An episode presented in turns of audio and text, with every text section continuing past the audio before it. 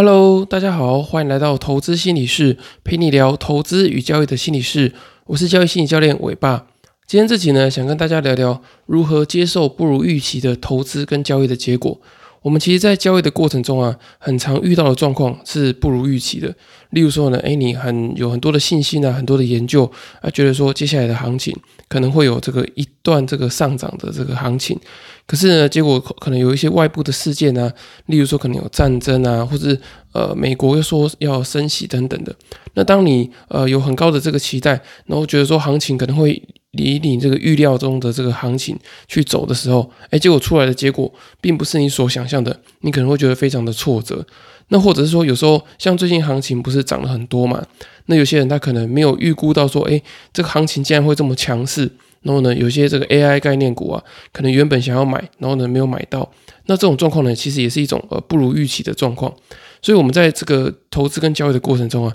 常常要调试这种不如预期的心情，然后呢，会出现到呃挫折的这个状况啊，其实会比呃你会感受到这种呃正向或者是遇到呃被肯定的感觉是还要来得多的，而且不止来得多呢，而且这个亏损或者说一些不如预期的状况，这个情绪的强度也会来得更强。所以呢，这一集要教大家怎么样去调试，说呃去接受这个不如预期的投资结果。那我觉得主要有三个方法。那第一个呢，就是你要去接纳说自己的人生其实是一定会遇到一定程度的失败。那我觉得这也呼应到我之前常常讲的，就是你要聚焦在这个过程型的目标，你不要把它聚焦成这个结果型的目标。因为在交易里面呢，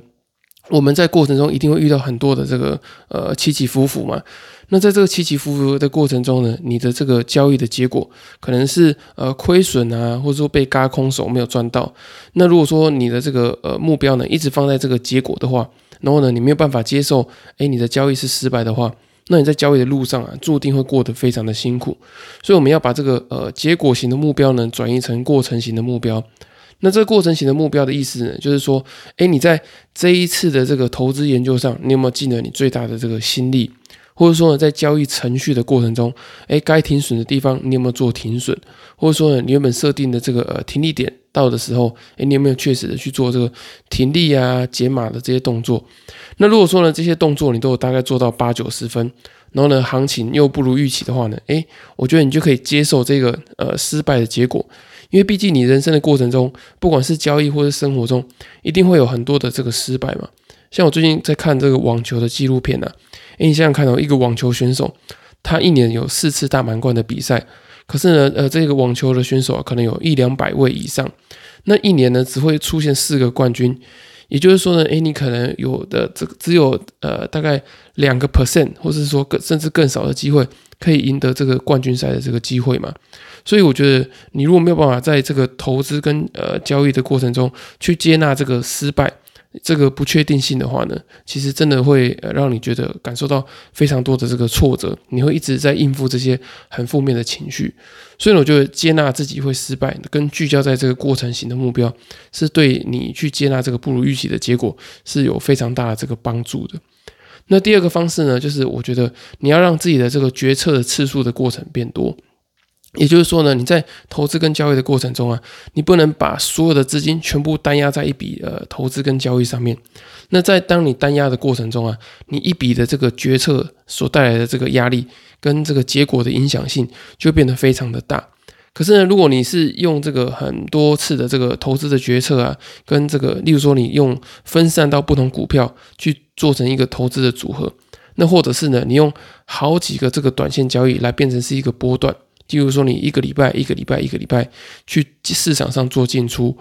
然后呢，一个月之后呢，再回来看你这个交易整个状况是怎么样。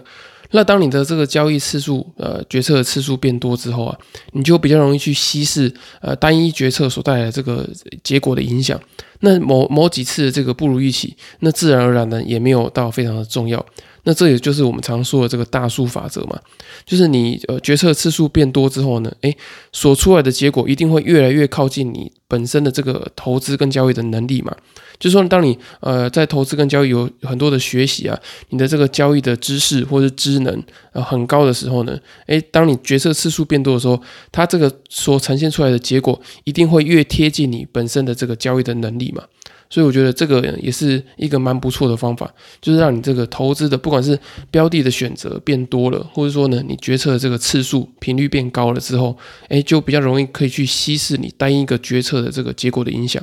那自然而然一次性的这个不如预期，就不会对你的心理产生太大的压力。那最后一个呢，就是我觉得你要当一个能够承担责任的人，也就是说你要去呃训练你的这个责任感。那我觉得这个责任感的训练呢，不是只有在交易上可以训练，你在生活上呢也有很多可以训练这个责任感的时候。例如说，像我呃现在是结婚有小孩嘛，结婚呢也是很大的一个责任感的累积，然后所造成的一个决策嘛，就是你在生活中，呃，你的另一半会看到你说，诶，你是一个愿意负责任的人。当有一些错误，或者说你们关系遇到一些危机的时候，你你会去认错啊，然后你会去承担一部分的责任。所以呢，你你的另一半才会跟你结婚嘛。所以结婚也是一个非常呃重要的这个责任感的这个承担。那接下来，像我有两个小孩，生小孩也是承担责任的一个很重要的关键，就是你要愿意对他以后的经济啊，对他的成长、教育去负责。所以我觉得在很多事情上啊，还有不管是像工作上，诶，你的主管交代你一件事情，或是说有一些比较大的专案，你有没有办法去负责？你有没有办法说，哎，交给我，那这件事情的这个呃一些小细节跟一些呃需要负责的地方，我能够去做决定，那我也能够为我的决定负责。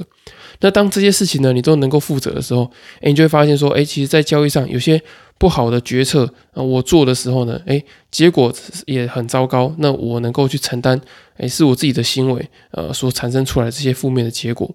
那当你能够负责的时候呢？诶，你比较能够在交易的过程中，诶，觉得说，诶，这些事情是必经的，就是亏损是必要之恶，或者说你会错过一些行情，也是一定会发生的。可是当你如果没有办法承担责任的状况的时候呢？诶，你就会开始怪东怪西啊。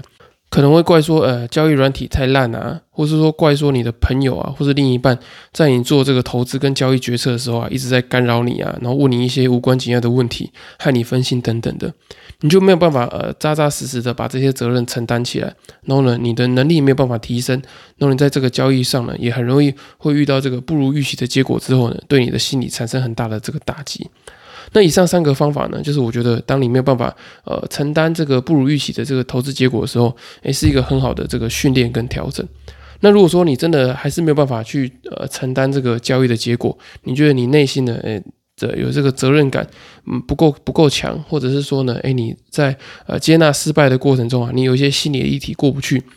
我会推荐你购买我刚出版的新书《在交易的路上与自己相遇》。那在这书里面呢，我也会分享说，诶，我在投资跟交易的过程中啊，其实遇到很多的这个心理的挫折嘛。那这些挫折呢，其实都刚刚跟我讲到的，能不能够呃接纳失败啊，然后具有责任感，都是有很大的关联性。所以在书里面呢，你也可以看到说，诶，我要怎么样去呃调试我的这些心理的状态啊，心理的议题，还有心理的挫折等等的。那如果说你想要比较快速的去了解说，诶，自己的这些呃可能过去有一些生命的经验啊，那你没有办法及时的去呃接纳失败或是呃承担这个责任感的话呢，我在八月十三号有办一个呃交易心理的团体课程。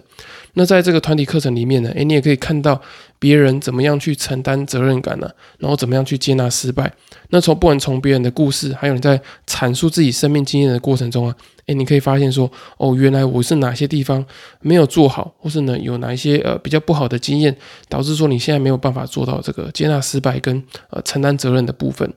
那如果说你都以上两个都没有兴趣的话呢，也也很欢迎你报名这个呃线上的一对一的交易心理咨询。你可以透过这个资讯栏的表单跟我做报名，然后呢，我也可以帮你呢比较快速的去整理你现在的这个心理的状态，还有呢检视一下，诶，你可能有哪些心理不足的地方呢，去影响到你的这个交易的部分。那如果说呢你都没有付费的考量的话呢，诶，也很欢迎你透过第二十四集的题目，你可以把它整理起来之后呢，传讯息寄信给我，我可以帮你做一个简易免费的交易心理咨询。